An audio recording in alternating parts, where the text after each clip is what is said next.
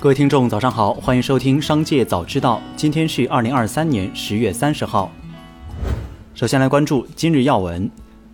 近日，有网友呼吁严查旅客航班信息泄露及利用其诈骗问题。中国民用航空局在答复中表示，正在编制相关文件，进一步加强对重要数据的保护。对于第三方网络渠道代理公司的旅客信息泄露等问题，将积极协调公安机关开展有关严查打击工作。再来关注企业动态。步步高公告，公司收到湘潭市中级人民法院送达的民事裁定书，湘潭中院裁定受理龙牌食品股份有限公司对公司的重整申请。因公司被法院裁定受理重整，根据规定，公司股票将于二零二三年十月三十号停牌一天，并自二零二三年十月三十一号复牌交易起被实施退市风险警示，股票简称改为新 ST 步高。除被受理重整外，公司不存在其他退市风险警示事项。重整完成后，公司将向深圳证券交易所申请撤销退市风险警示。易方达基金公告，基于对中国资本市场长期健康稳定发展的信心，公司将于近日运用固有资金两亿元投资易方达沪深三百 ETF。日前，天风国际证券分析师郭明基表示。截至目前为止，苹果公司尚未正式开案 Apple Watch Ultra 三。从新产品开发时程来看，这是不寻常的。若苹果至十二月仍不正式开案，则几乎可确定二零二四年看不到新款 Apple Watch Ultra。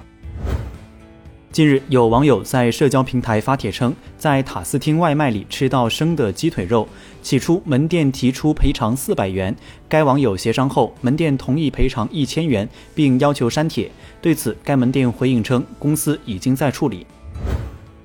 在第四届江阴发展大会上，俞敏洪发言称，他前一天回老家，给村上的老人每人给了两千元。他表示，落叶归根，他原本只认为是诗意的表达，但没想到年龄开始变大的时候，对家乡的思念会越来越浓。再来关注产业新闻，自二零二零年下半年以来，中药材价格进入上行周期，今年部分品种价格更是同比翻倍，甚至翻十倍。中药材价格的异常波动引发广泛关注。禹州市中医药管理局局长程书年表示，造成中药材价格上涨的原因是多方面的，但也存在非正常因素。此次涨价的非正常因素主要是炒作资金的进入。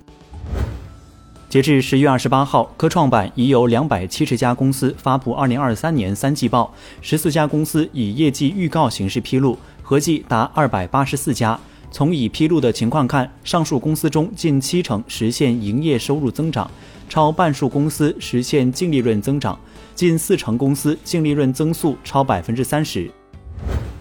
再把目光转向海外，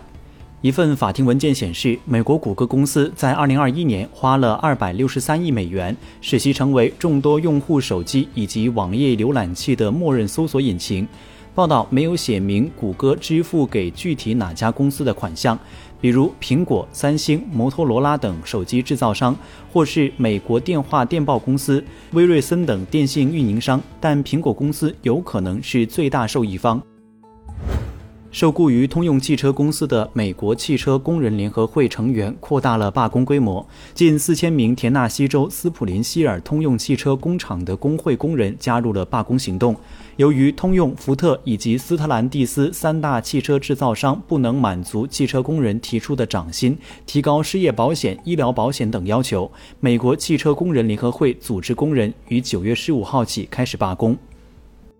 以上就是本期《商界早知道》全部内容，感谢收听，下次再见。